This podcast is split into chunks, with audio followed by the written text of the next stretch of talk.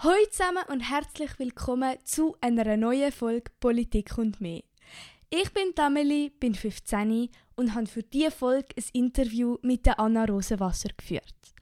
Wir haben unter anderem über die Erweiterung vom Antidiskriminierungsgesetz und über die Ehe für alle geredet. Ich habe es unglaublich spannend gefunden und möchte mich an dieser Stelle nochmal ganz herzlich bei der Anna bedanken, wenn du das hörst. Bitte denkt auch in dieser Folge kritisch mit. Und noch zur Information, diese Folge ist Teil von einer Staffel mit mehreren Interviews rund ums Thema LGBT+. In diesem Fall starten wir jetzt direkt ins Interview. Also möchtest du gerade dich zuerst geschwind vorstellen, ein bisschen erzählen, wer du bist und was du so machst? Ja, voll. Mein Name ist Anna Rosenwasser. Ähm, der Nachname ist echt. Manchmal fragen mich Leute, aber der klingt so komisch, weil er jüdisch ist. Ähm, ich bin 30, ich bin Co-Geschäftsleiterin der Lesbo-Organisation Schweiz, arbeite aber auch seit über zwölf Jahren als Journalistin. Ähm, ich wohne in Zürich ähm, und ich habe sehr gerne Büsi und Tee. Ich glaube, das sind so die wichtigsten Infos. Ah, schön. und bei der Lesbo-Organisation Schweiz, was schaffst du da konkret?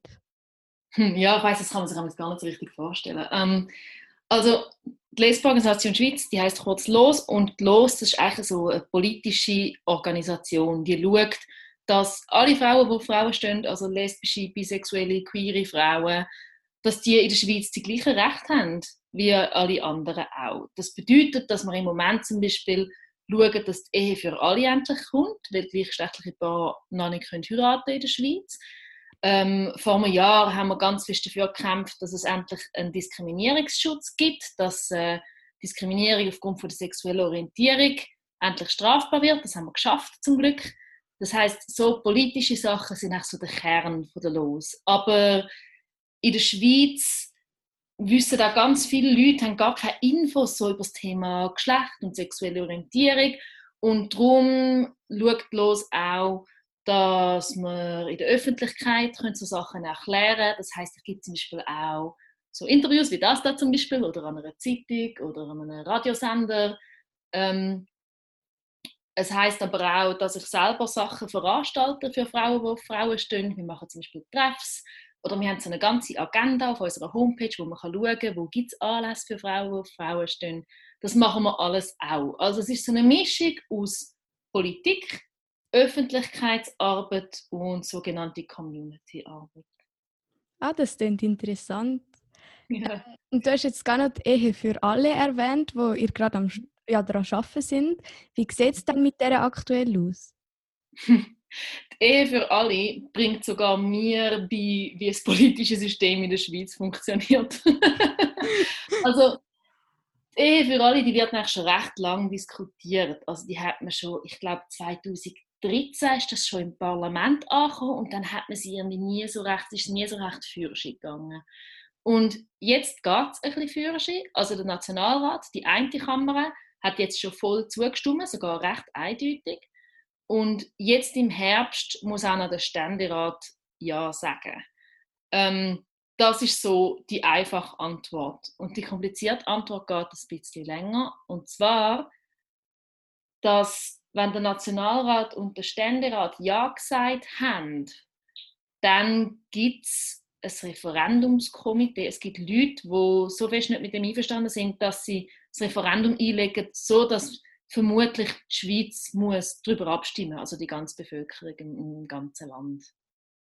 Das Aha, ist also, nicht, ja. Also so einfach erklärt gibt es wie so Gegnerinnen und Gegner und die versuchen das zu stoppen und genau. dadurch gibt es eine Volksabstimmung.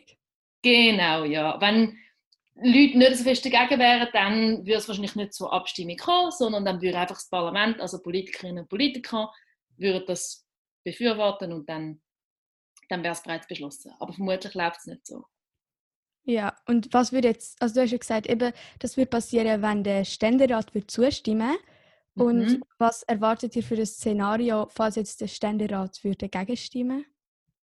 Das finde ich mega schwierig zu beantworten. Einfach gesagt, gibt es dann wie ein Ping-Pong zwischen dem Nationalrat und dem Ständerat. Es wird wie noch länger darüber diskutiert, bis man zu einem Ja, zu einem Nein oder zu einer Zwischenantwort kommt. Das mit der Zwischenantwort ist so, im Moment wird eigentlich auch diskutiert, welche Art von Ehe für alle das man will. Eine komplette Ehe für alle würde heißen, dass wir sämtliche Rechte bekommen, so wie es bei der Hetero-Ehe auch ist. Zum Beispiel der Zugang zu Samenspenden. Heutzutage, wenn ein Heteropaar auf biologischem Weg kein Kind kann bekommen was recht häufig passiert oder ein bisschen ein Tabu ist, dann haben sie so einen geregelten Zugang zu der Samenspende und das Kind, das durch das entsteht, das ist dann rechtlich abgesichert und die Familie kann auf einem rechtlich abgesicherten, Weg entstehen. Und im Moment wird diskutiert in der Politik, hebt das gleichgeschlechtliche Paar bzw. Frauenpaar, bei denen wäre das relevant, hat gleichgeschlechtliche Paar das dann nicht dürfen haben. Und da sind wir natürlich dagegen, weil Ehe für alle soll ja für alle sein. Wir wollen eigentlich nichts mehr, außer die genau gleichen Rechte wie Mann-Frau-Paar auch haben.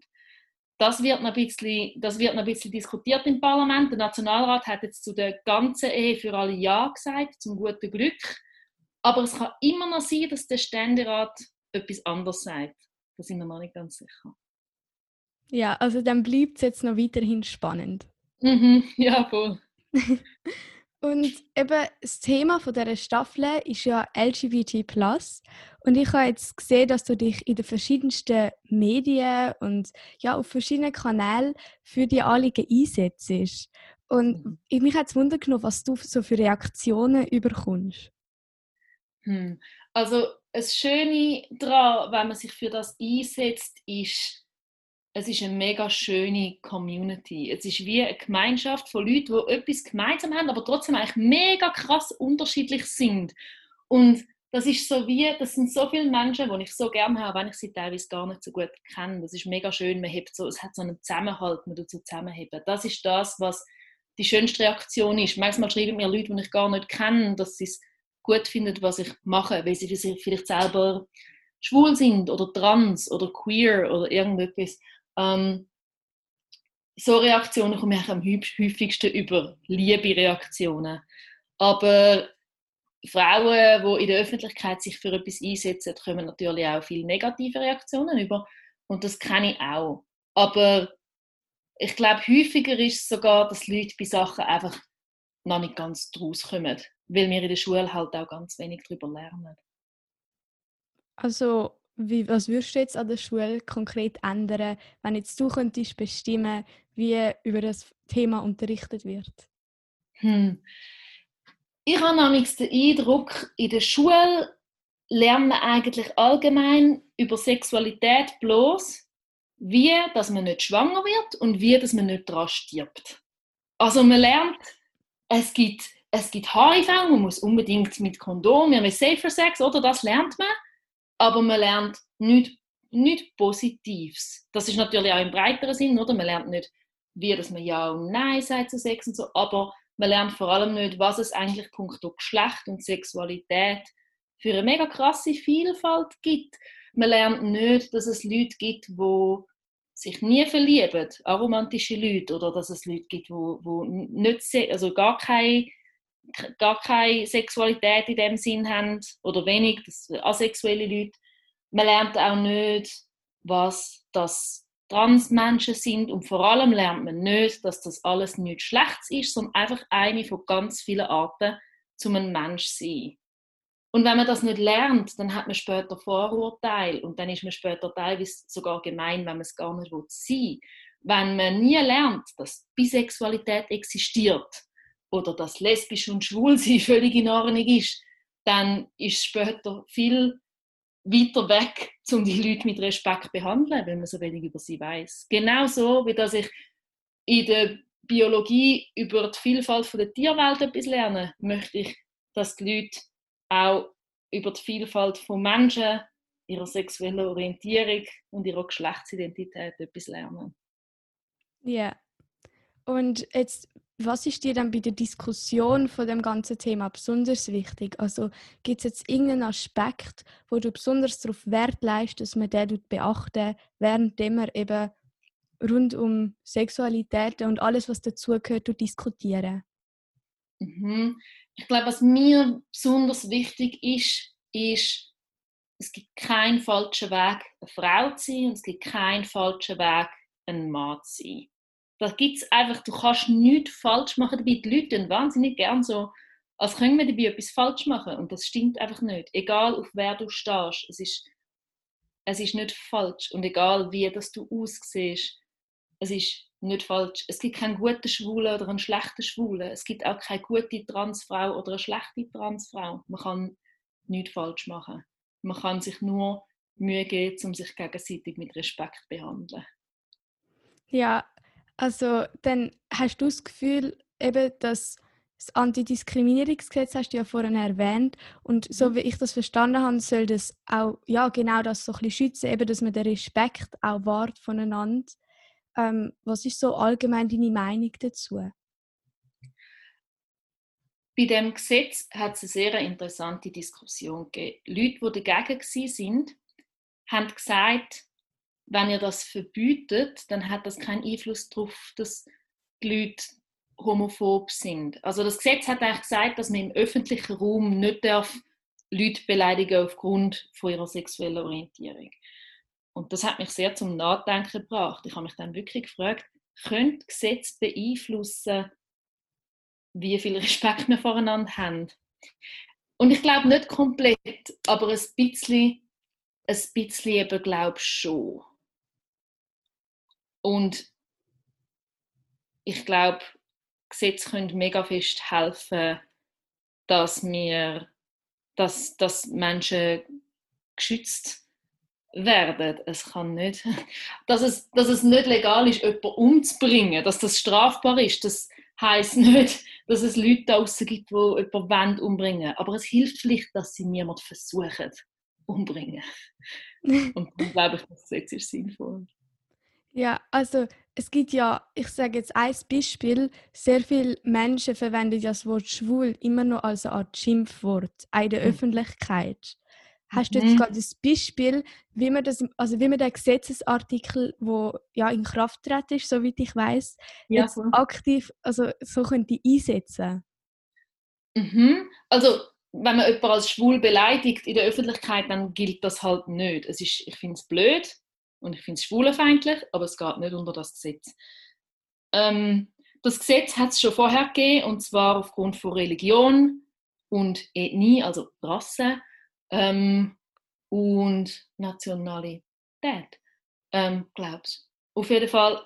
Und dort hat es schon Fälle gegeben, wo das zum Tragen kam. Zum Beispiel hat die SVP ein Plakat gemacht, wo drauf gestanden ist, Kosovaren schlitzen Schweizer auf. Und das, das ist halt mega beleidigend gegenüber einer ganzen Bevölkerungsgruppe. Und die haben dann können bestraft werden aufgrund von dem Gesetz. Und so ähnlich wird es jetzt auch laufen, wo die sexuelle Orientierung dazu ist. Mir hat zum Beispiel mal für so ein Video für 20 Minuten hat mir mal ein Pfarrer vor laufender Kamera gesagt, ähm, euer Fehlverhalten muss dringend korrigiert werden. Dort könnte man zum Beispiel schauen, was man da, kann, was man da kann machen kann. Ich meine, es ist Gesetz und das Gesetz ist nie richtig eindeutig, sonst müsste es nicht so viele Anwältinnen und Richterinnen geben.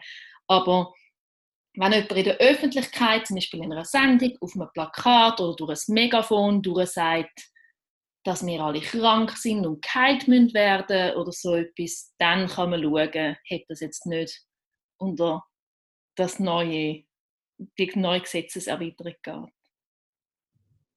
Ja, also in dem Sinn, ich sage, wenn man das jetzt irgendwie untereinander sagt, eben ohne jetzt groß in der Öffentlichkeit exponiert zu sein, dann gilt der Gesetzesartikel nicht. Genau, also das Zweite oder irgendwie, also alles, was nicht Öffentlichkeit ist, alles, was du irgendwo in einer Bar zu jemandem sagst, ähm, wo dir gegenüber sitzt oder wo du mit deinen Kollegen sagst oder so, das betrifft das Gesetz überhaupt nicht.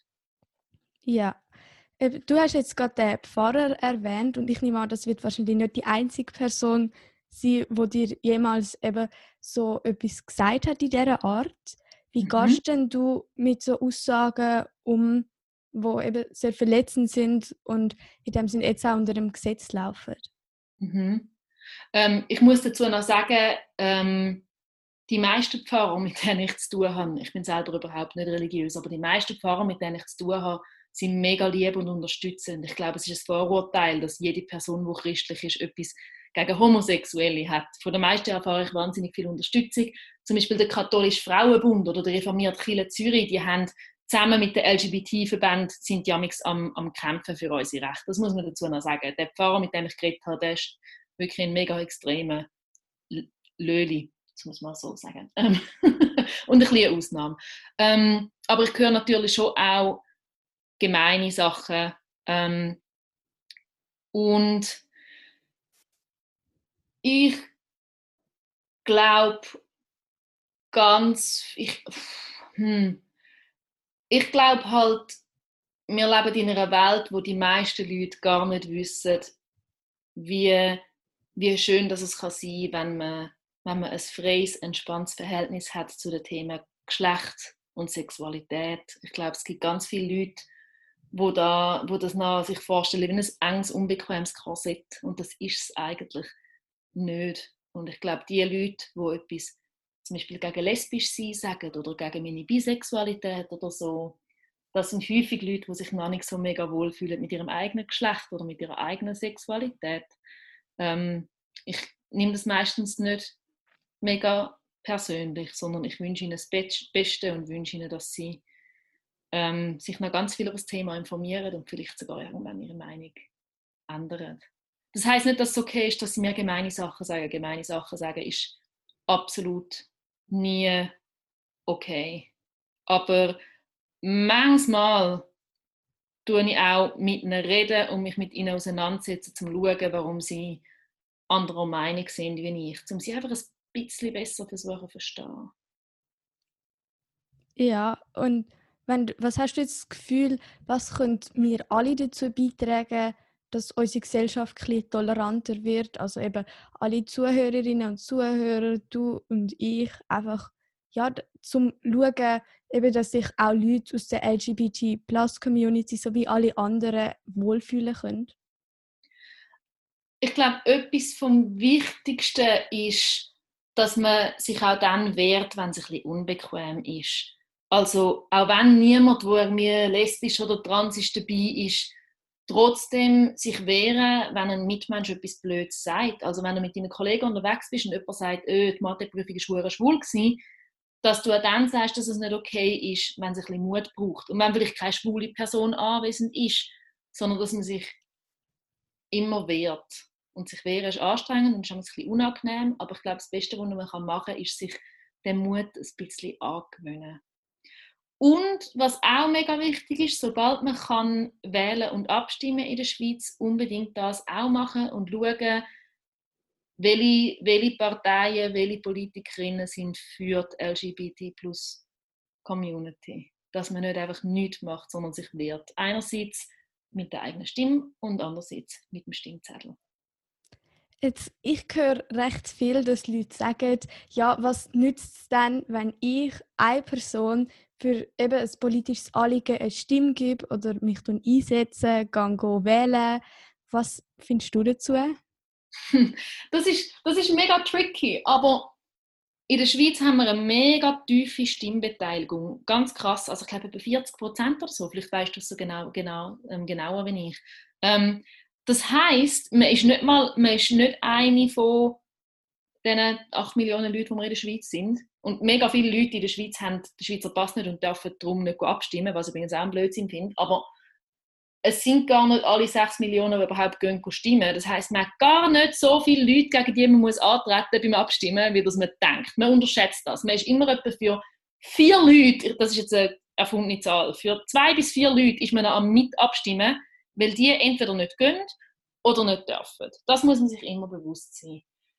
Aber ich verstehe es, wenn man sich ein bisschen machtlos fühlt, wenn man nur ein kleines Stimmchen ist, neben Tausenden und Hunderttausend anderen. Und das Einzige, was ich dort empfehlen kann, ist, dass man auch andere Sachen macht. Zum Beispiel, dass man mal an eine Demo geht, wo einem entspricht. Oder dass man vielleicht sogar mal in, der, in einer Jugendpartei oder im Jugendparlament vorbeischauen Oder dass man mal auf Insta eine Story macht darüber, wenn man mit etwas nicht einverstanden ist. Es gibt ganz viele andere Wege, um auch politisch zu sein, nicht nur abstimmen. Weil abstimmen allein gibt einem manchmal das Gefühl, wir können nichts verändern. Und darum ist es schön, wenn man auch noch auf andere Arten kann versuchen Sachen zu verändern. Ja, also ich denke auch, wie du gesagt hast, es gibt viele Wege und eben es gibt so viele Menschen in der Schweiz, die gar nicht stimm- und wahlberechtigt sind, aber die mhm. können sich eben trotzdem engagieren. Voll, ja, voll. Und jetzt noch so zum Abschluss. Äh, was würdest du so den ZuhörerInnen mit auf den Weg geben, vielleicht in Bezug jetzt auf das Thema, das wir besprochen haben, oder auch allgemein auf Politik? Hm. Ähm, ich weiß, dass es amigs mega kompliziert tönt und auch für mich gibt es immer noch Themen, wo, total, wo ich überhaupt nicht rauskomme. Aber man kann sich wirklich informieren, zum Beispiel über Kanäle auf Insta oder über, über den Podcast. Ähm, und wenn ihr mal ein Thema gefunden habt, das euch besonders packt, dann ist es wirklich etwas sehr Spannendes und ihr könnt mehr verändern, wie das ihr denkt. Das ist das Interview mit der Anna Rosenwasser. Ich hoffe, ihr habt es interessant gefunden und könnt etwas daraus mitnehmen. Die aktuellsten Informationen und Updates findet ihr auf Instagram oder auf Twitter unter @politik mehr. Auch für Anregungen, Themenvorschläge und konstruktive Kritik könnt ihr auf Social Media Kontakt aufnehmen. Danke fürs Einschalten, macht's gut und bis zur nächsten Folge. Ciao zusammen.